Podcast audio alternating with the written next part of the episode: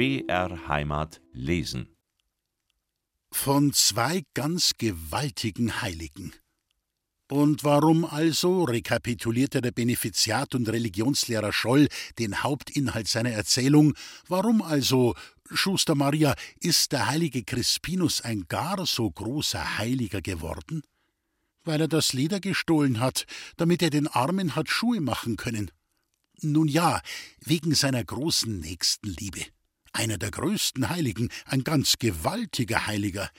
Wer weiß noch so einen Heiligen? Die kleine Lerch hob den Finger. Also, Lerch? Mein Bruder, der Maxl. Dein Bruder? Wieso? Da liefen aber schon die Tränen über das blasse, eingefallene Großstadtkindergesicht herunter, und die Augen sahen so hilflos vor sich hin, und die Lippen zuckten. Oh, hätte der unbedachte kleine Mund doch das nicht gesagt. Wieso dein Bruder? Und warum weinst du denn, Lerch? Aber jetzt, jetzt schwieg er, der dumme Mund. Dafür antwortete der, der rosa Schneck, der immer vorn dran sein musste, ob es gefehlt war oder getroffen. Der Schuster, ihr Bruder, hat sich. Aber da schrillte das elektrische Läutwerk.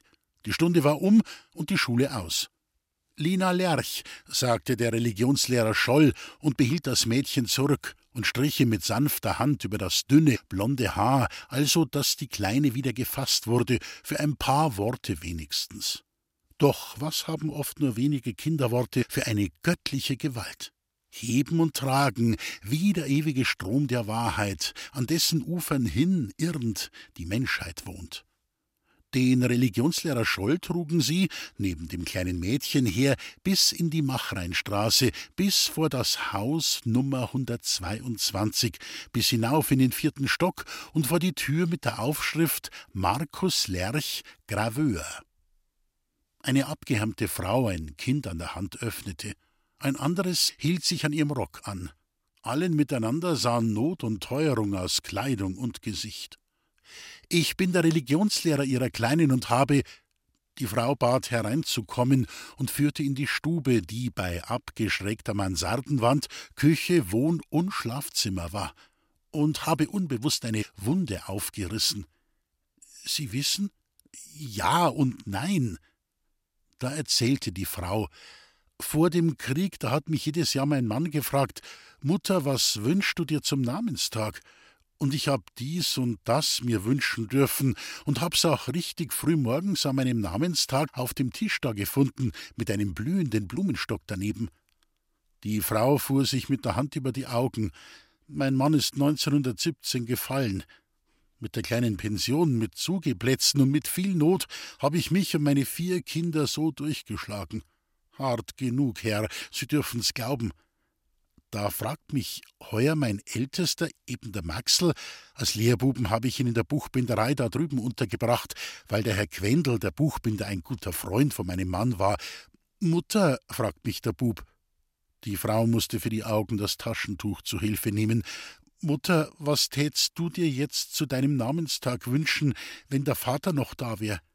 Hör auf, sage ich, und mach mir's Herz nicht noch schwerer. Es langt so schon.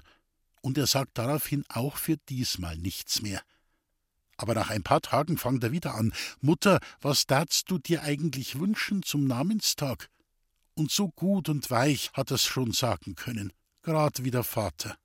Ich aber, ich sag, noch dazu recht ärgerlich, dass der Bub schon wieder mit dem Zeug daherkommt. Ich sag, nichts wünschet ich mir als nur grad einmal so viel Milch, dass ich unseren zwei Kleinen ihren schwarzen Abendkaffee als Milchkaffee geben könnt. Denn ihr zwei Großen wisst ja schon fast nimmer, wie gut die Milch den Gerstenkaffee macht, und die zwei Kleinen haben überhaupt noch keine Milch gesehen. Und der Herr Gürtler, Wissen Sie, Herr, dem unser Haus gehört, der Herr Gürtler, sagt darauf die Lina, hat so viel Büchsenmilch im Keller.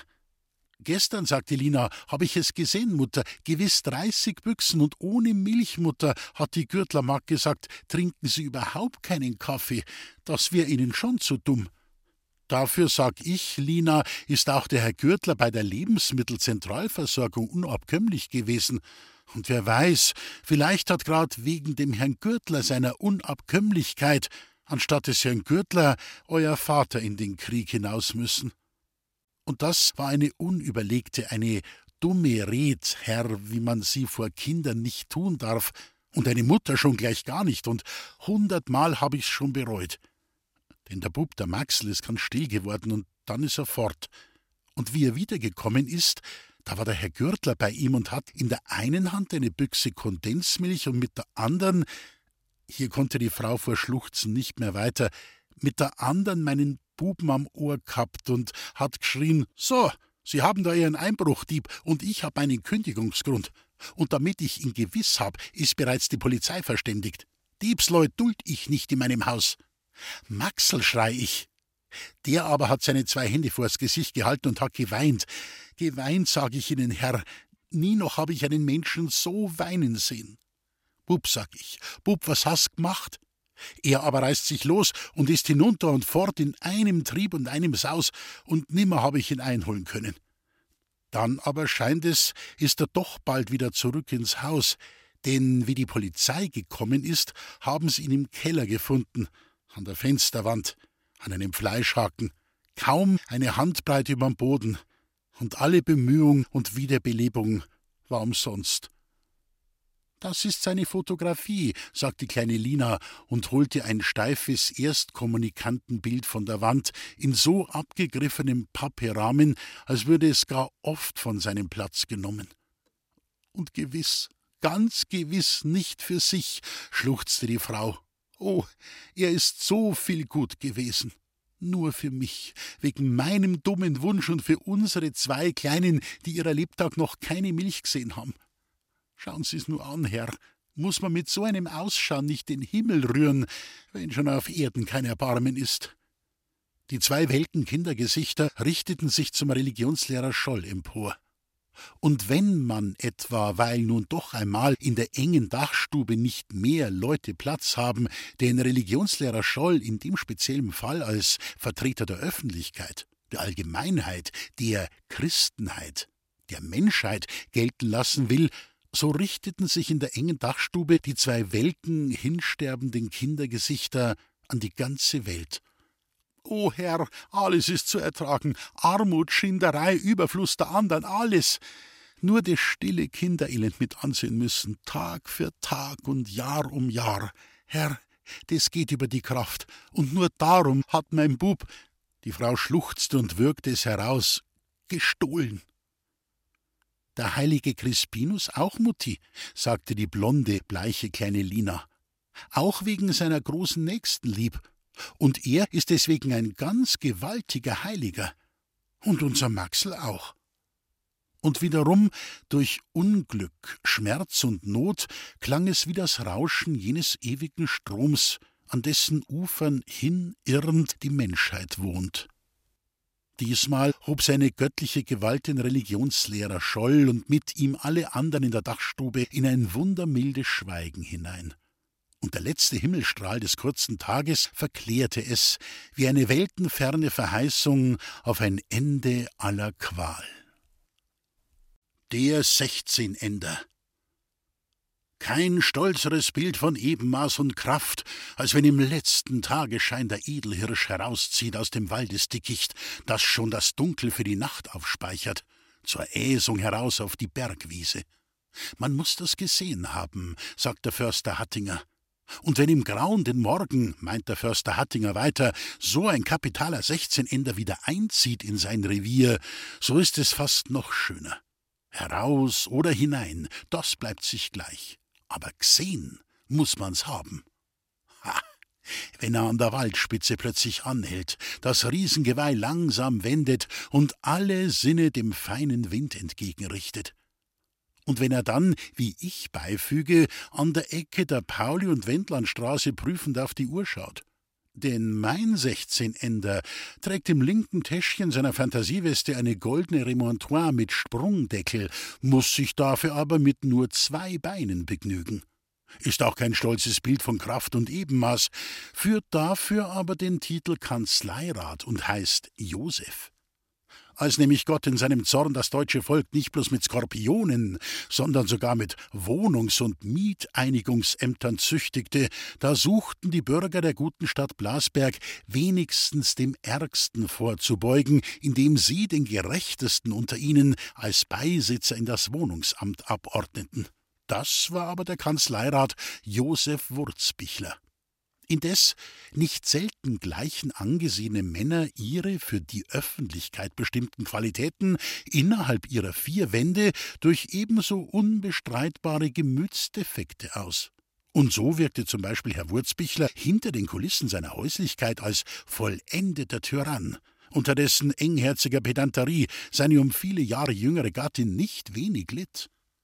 Frauen hinwiederum, denen solch seelenunkundige Griesgrame das stille Hausgärtlein verdüstern, darin an sich genug Platz für Sonne und Freude wäre, spähen begehrlichen Auges über die Gartenmauer nach Welt und Leben und getrösten sich der eheherrlichen Unausstehlichkeit im Anblick umgänglicherer Zeitgenossen. So die Frau Kanzleirat und übrigens noch eine Anzahl anderer Damen sich im Anblick des Herrn Willi Schrums. Der wäre in diesen Tagen des Minnesangs recht gewesen als fahrender Ritter. Heute hier, morgen dort in Frauengunst, immer heischend, überall empfangend und nirgends verweilend. Doch den Frauen von Blasberg war er es auch heute noch und als Ingenieur besonders aber auch als Besitzer des entzückenden Nußbergschlösschens, eines kleinen Landgutes vor dem Stadttor draußen. Dort erwachten im Garten die ersten Veilchen, hörten im Treibhaus überhaupt das ganze Jahr hindurch blühen und duften nicht auf und lag, von mannshoher, undurchdringlicher Fichtenhecke umfriedet und von verschwiegenen Meiersleuten betreut, eine so wundersame Entrücktheit auf allem und jedem, den lauschigen Wegen, dem alten, niedern, efeu umsponnenen Haus und seinen paar nach Vorväterart eingerichteten stimmungsvollen Räumen, dass es sensiblen Besuchern wie ein Zaubertrank ins Blut fiel, der, selbst wenn die Gartenpforte sich wieder hinter ihnen geschlossen hatte, noch als Zweifel nachwirkte. Erlebnis oder Traum? In dieses reizvolle Milieu hinein war nun an dem gleichen Nachmittag, der ihren Gatten in das Wohnungsamt rief, die Frau Kanzleirat geschlüpft und erfuhr dieses Wunder. Die Sonne ging, die Zeit blieb stehen, von selbst wand sich die Rosenpracht zum Kranz. Geheimnisvolle Quellen rauschten aus dunklen Tiefen auf und lockende Stimmen luden zu betörter Lust. Und die Sonne ging und die Zeit blieb stehen, und die Worte wurden zu glühenden Sternen für eine ganze lange Lebensnacht. Während solches sich begab, gelangte auch das Wohnungsamt in seiner Sitzung an das Nußberg-Schlösschen oder vielmehr an die Frage, sollen wir oder sollen wir nicht? Nämlich die paar stimmungsvollen Räume dort für eine wohnungssuchende Familie in Beschlag nehmen. Wir sollen nicht, sprach da auf die gegenteilige Meinung des Vorsitzenden hin der Herr Kanzleirat Wurzbichler mit dem ganzen Gewicht seines Ansehens. Den ersten, sprach er, bedarf ein Mann von der umfassenden Betätigung des Ingenieurs Schrums neben seiner Stadtwohnung unbedingt eine Erholungsstätte in gesegneter Stille. Zweitens ist alles, was der Herr Vorsitzende von ärgerniserregendem Betrieb und dergleichen uns vorzuführen versuchte, unerwiesener Klatsch. Und drittens bin ich der unerschütterlichen Überzeugung, dass, wenn wirklich einmal eine Frau sich mit Herrn Schrumps so weit vergessen haben sollte, die Schuld daran nur ihr Mann trägt, indem er entweder nicht die Gabe oder nicht den Willen hat, seine Frau an sich zu ketten. Das letzte Argument war durchschlagend. Das Nußbergschlösschen für Herrn Schrumps gerettet. Immerhin hatte das Hin und Her der Debatte sich so in die Länge gezogen, dass der Kanzleirat auf seinem Heimweg noch dem erst spät von seiner gesegneten Erholungsstätte in die Stadt zurückkehrenden Herrn Schrumps begegnete. Heut, rief er ihm schon von weitem zu, ist es scharf hergegangen um ihr Nußbergschlösschen. In meinem Nußbergschlösschen ebenfalls, dachte Herr Schrums. Aber ich bin mit meiner ganzen Autorität dafür eingetreten, dass es Ihnen ungeschmälert für Ihre Zwecke erhalten bleibt. Bei Ihrer Gerechtigkeit nicht anders zu erwarten, entgegnete Herr Schrums. Ich danke. Und die beiden Männer gingen, Herr Schrumps dem Weinhaus, Herr Kanzleirat Wurzbichler seiner Wohnung zu.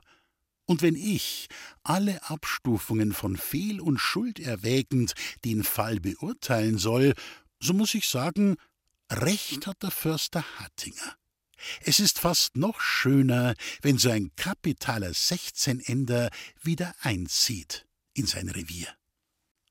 Die letzte Fahrt.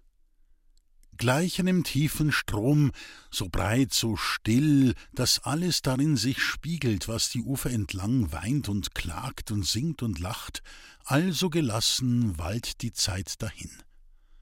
Bisweilen aber kommt es wie ein Ruck in den steten Zug, und von ihm datieren dann die Kundigen eine neue Epoche der Menschheitsgeschichte. Der sichtbare Ausdruck einer solchen Zeitwende muss allerdings nicht immer gleich ein Weltkrieg sein. Für eine kleine Umwelt genügen kleinere Symbole. Für die Hottenhauser zum Beispiel ein begrenzter Postomnibus, der abfahrtbereit vor dem Gasthof zur Post auf dem Marktplatz steht, und die weißblauen Galafederbüsche der drei Postillone, des einen hoch droben auf dem Bock und der zwei anderen, die dem Zitronengelb als Vorreiter bestimmt sind, denn an diesen Zeichen merken die Bürger des Marktes Hottenhausen genauso deutlich wie die Gelehrten am Weltkrieg jenen Ruck der Zeit und stehen darum mit offenen Mäulern da, obschon sie sonst nicht von der Art sind, die auf die Ankunft der gebratenen Tauben wartet. Die Hottenhauser Post tut nämlich heute ihren letzten Schnaufer. Das heißt, nach dieser Fahrt an die Bahnstation Schlutting ist es aus mit ihr. Sie stirbt, weil bei den hohen Betriebskosten unrentabel geworden, nach einem ehrenhaften Leben von 300 Jahren als ein Sinnbild deutscher Armut. Und das bewegt die Hottenhauser, und darum stehen sie vor den Häusereien des Marktplatzes, wie angegeben, schon bald eine Stunde da.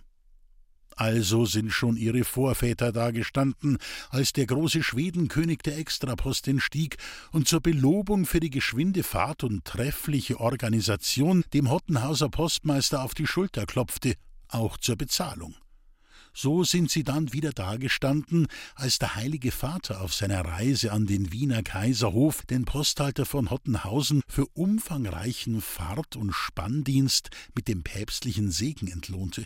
Und dann noch einmal, als an die 200 Postkutschen dem Kaiser Napoleon seine habsburgische Braut samt Gefolge zufuhren. Kein Wunder deshalb, wenn nach einer so ruhmvollen Vergangenheit die Hottenhauser von heute mit Bewegung und Spannung darauf warten, wer wohl die Passagiere dieser letzten Postfahrt sein werden. Als erster findet sich der Bienenvater Knoll ein, dieser unermüdliche Vorkämpfer für Immenzucht und Honigseim, wie er denn auch jetzt wieder lediglich zu Propagandazwecken mit vier äußerst appetitlich aufgeputzten Sortimentsgläsern prima Lindenblüten, Akazien, Heidekraut und Kastanienhonig der landwirtschaftlichen Ausstellung in Abbach mittels Post und Eisenbahn zuzueilen gedenkt.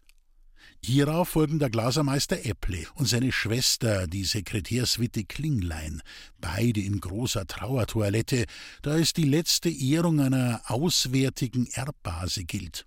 Indes nur Frau Klinglein nimmt im Inneren des Wagens Platz. Herr Epple, dessen umflorter Zylinder schon gleich in der Wagentür einen Stüber abbekommt, weiß lieber die unermeßliche Höhe des Firmaments als das niedere Wagendach über seinem frisch aufgebügelten Hut und schwingt sich deshalb zum Postillon auf dem Bock. Den vierten Fahrgast und seinen prachtvollen Strauß weißer Rosen empfangen die Zuschauer mit diesem Kommentar: O Jägerl, da male nix beim Brautbukett, das sicher noch nicht Zeit ist. Macht nix, sei Braut hat's ja schwer. Nummer 5. Der handlungsreisende Köpke aus Magdeburg, den die alte Postkellnerin persönlich an den Omnibus geleitet, während seine umfangreichen Musterkoffer vom Hausknecht auf dem Wagendach verstaut werden. Und Nummer 6. Der Kleiderhändler Aaron Sandbank.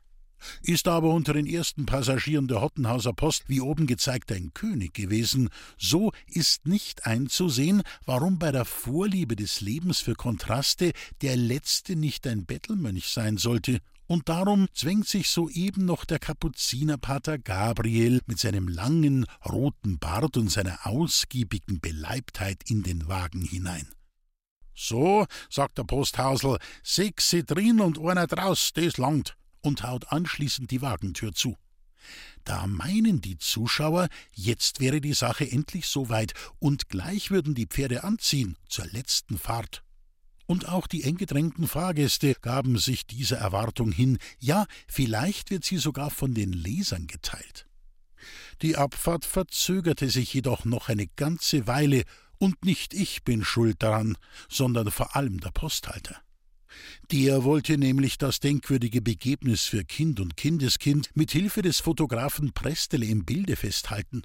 Und diese Überlieferung erschien seinem lebendigen Sinn für Heimat und Familiengeschichte sogar wichtiger als die präzise Abfahrt zur vorgeschriebenen Minute. Der Fotograf Prestele aber, obwohl rechtzeitig bestellt, hatte sich in seiner verfluchten Zerstreutheit wieder einmal irgendwohin verflüchtigt, wo man seiner sicherlich nicht bedurfte, während vor der Post eine zappelnde Ungeduld sich vergebens nach ihm die Augen ausschaute und ebenso vergebens nach dem säumigen Boten über Boten schickte.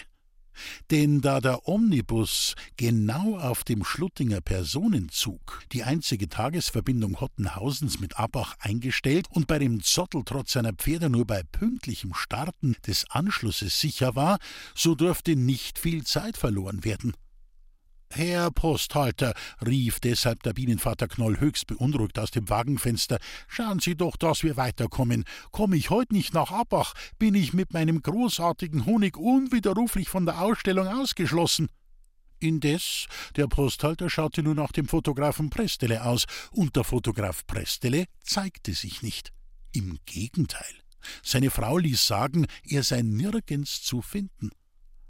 Herr Posthalter, rief des Weiteren nicht weniger beunruhigt der handlungsreisende Köpke aus Magdeburg aus dem Wagen heraus. Herr Postalter, hören Sie, auch ich muss heute noch in Appach sein. Muss, sonst macht das Geschäft die Konkurrenz. Wäre es Ihnen und Ihren Kindeskindern etwa nur um die persönliche Erinnerung an mich zu tun, mein Bild könnte ich Ihnen auch ohne Ihren Hottenhauser Schnell- und Provinzfotografen überlassen. Und damit streckte er sein wohlgelungenes Passbild zum Fenster hinaus.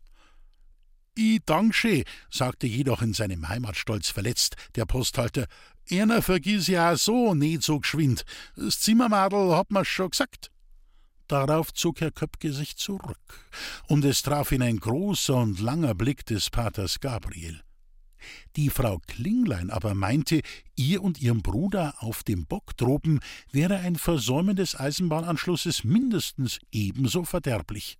Denn was der norddeutsche Herr an geschäftlichem Gewinn einbüßte, das verlören sie und ihr Bruder an verwandtschaftlicher Achtung, wenn sie als die einzigen der ganzen Freundschaft bei der Beerdigung fehlten aber immerhin könne auch ohne sie beide die Verstorbene, also griff der Kunstmaler nix in die erregte Erörterung ein, zur ewigen Ruhe bestattet werden, während ohne ihn seine Braut eben morgen früh nicht Hochzeit machen könnte, vom heutigen Polterabend gar nicht zu reden. Und er rief Herr Posthalter, Herr Posthalter, ich sitz auf Kohlen. Dazu hielt er in der Rechten den prachtvollen Rosenstrauß. Ohne dringendsten Anlass bemerkte der Aaron Sandbank Reise heutzutage überhaupt niemand. Und der Aaron Sandbank rief: Herr Posthalter, Herr Posthalter, lassen Sie uns fahren ab. Für mich steht auf dem Spiel ein furchtbares Risiko. Bin ich doch geladen vor ans Abacher Gericht. Da sprach zu seinem Mitreisenden der Pater Gabriel: Warum so eilig, da doch das Wort Gottes zeitlos ist? Ungeduld führt nirgends zum Ziel, Vertrauen überall. Darum pressiert es mir nicht, obwohl auch ich in dringenden Geschäften reise. Man wollte entgegnen, indes, Gott sei Dank, jetzt traf der Fotograf ein. Aber welche Probe noch für Geduld und Selbstzucht, bis dieser Prestele mit seinem Apparat endlich den für effektvolle Belichtung wie künstlerische Gesamtwirkung denkbar besten Standort ausgemittelt hatte. Wiederholte Zurufe aus der aufgeregten Enge heraus vermochten ihn auch nicht um Haaresbreite von seiner als Gewissenspflicht aufgefassten Sorgfalt abzubringen. Darob schwoll die Erregung der Reisende zu einer solchen Gluthitze an, dass selbst der Pater Gabriel es für gut fand, das Fenster zu öffnen und zur Besänftigung der Gemüter einige antreibende Worte an den Fotografen hinauszurufen. Der Fotograf jedoch, mitten in seinem Werk, empfand von seinem strengen Künstlertum aus das unzeitgemäße Öffnen des Wagenfensters als rohe Störung und schrie Fenster zu, Fenster zu, und zwar so gebieterisch, dass Aaron Sandbank in angeborener Unterwürfigkeit automatisch mit größter Behendigkeit das Fenster emporzog, dadurch aber den wallenden Bart des Kapuziners mit emporriss und in schändlicher Weise mit dem oberen Fensterrand einklemmte. Wie ein rötlicher Besen ragte die mönchische Manneszier himmelwärts. Und der Pater Gabriel schrie: Au, au, lassen Sie los, lassen Sie los! Und sofort in angeborener Dienstgefälligkeit ließ Aaron Sandbank das Fenster wieder herab, und gleichzeitig trieb der Postillion, der verstanden hatte, fahren Sie los, fahren Sie los, und froh war endlich fortzukommen, die Pferde an. Es ging dahin. Dadurch nun geschah es, dass der zeitlose Pater Gabriel, durch die Heftigkeit der unvermuteten Vorwärtsbewegungen schwanken geratend, schon im nächsten Augenblick auf dem Honigsortiment des Bienenvaters Knoll saß, das zwischen diesem und der Sekretärswitte Klinglein untergebracht war. Da ferner der Priester im Niedertauch nach einem Halt gehascht und mit der einen Hand den prachtvollen Rosenstrauß des Malers Nixt errafft hatte, so saß jetzt er, in dessen Hand der Hochzeitschmuck wie ein Hohn auf das Ordensgelübde sich ausnahm, mit dem Brautbukett da. Mein Honig, mein erster Preis, rief Herr Knoll in berechtigter Sorge und begreiflichem Schmerz. Doch nur ein Knirschen, als würde Glas zu Atomen zermalmt und ein Quatschen, wie es Dickflüssigkeiten von sich geben, sobald eine Zentnerlast jählings da reinwuchtet, antwortete ihm.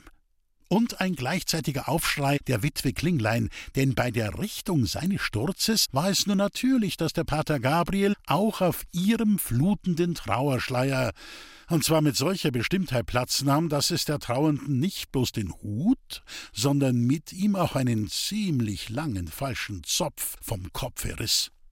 Pater Gabriel, sonst einer der besten Redner seines Ordens, sagte in diesem Falle gar nichts. So sehr lähmte ihn der Schrecken. Dafür sprach zu ihm in äußerst gereiztem Ton Frau Sekretär Klinglein Ich tät halt doch wenigstens aufstehen. Dieses ist indes, wenn schon einer einmal auf einer derartigen Klebrigkeit sich niederlässt, leichter gesagt als getan. Es ergriffen deshalb der lutherische handlungsreisende Köpke und der israelitische Aaron Sandbank je eine Hand des Paters Gabriel, und nur dem vorbehaltslosen Zusammenwirken der drei Konfessionen dass in solch einträchtiger Zielstrebigkeit weder vor noch nachher gesehen ward, war es zu danken, dass der Pater Gabriel dem Wunsche der Frau Klinglein überhaupt entsprechen und sich erheben konnte. Aber welche Verwüstung zeigte sich nun den aus ihren Höhlen tretenden Augen der Beteiligten. Um es kurz zu sagen, wenn der Bienenvater Knoll auch weiterhin auf der Ausstellung seiner Erzeugnisse beharrte, so musste er erstens seinen eigenen Gehrock, zweitens den Trauerschleier der Witwe Klinglein und drittens den ganzen Pater Gabriel ausstellen. Denn auf dessen Kutte zumeist war der Lindenblüten, Akazien, Heidekraut und Kastanienhonig, allerdings unausgeschieden übergegangen. Herr Knoll erklärte jedoch fast mit schluchzender Stimme, dass seine Beteiligung an der Abbacher Ausstellung nicht mehr in Frage komme, wie auch Frau Klinglein für ihre Person die absolute Unmöglichkeit feststellte, hinter einem Schleier von Honig dem Begräbnis beizuwohnen. Er werde dafür, sagte der Pater Gabriel, der Verstorbenen im Gebete gedenken. Und es zeugt von furchtbarer Verfinsterung des Gemüts, dass Frau Klinglein auf ein solches Angebot erwidern konnte, das hilft mir und beim Hurdern Dreck. Pater Gabriel aber, der in seiner Abgeklärtheit wusste, dass Ungemach ungerecht macht, schwieg. Er beschränkte sich darauf, dem Maler Nixt das Brautbukett wieder zu überreichen, das sich für ihn ja doch als unzureichend erwiesen hatte. Ich danke, sagte der Maler Nixt und bemühte sich, die zerrütteten Rosen wieder aufzurichten. Während sich diese beklagenswerten Vorgänge innerhalb des Postwagens abspielten, bliesen die beiden dem Omnibus vorausreitenden Postillone zweistimmig und sehr exakt Muss i denn, muss i denn zum Städtele hinaus, Städtele hinaus, brach die Volksmenge immer wieder in Hochrufe aus und winkten von den Fenstern herab Frauen und Kinder den Scheidenden zu. Überdies lief eine ganze Strecke weit der Fotograf Prestele neben dem Gefährte her und schrie und schrie: Heut, heut, ich hab ja kein Platten drin gehabt, ja, so heut's doch.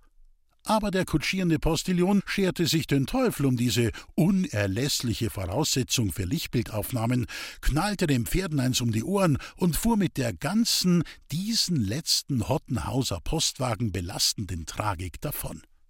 Gleichwohl dampfte, als er in die Bahnstation Schlutting einfuhr, eben der Abbacher Personenzug aus der Station hinaus. Der Schluss ist schnell erzählt. Alle machten den Posthalter verantwortlich und verlangten von ihm Entschädigung.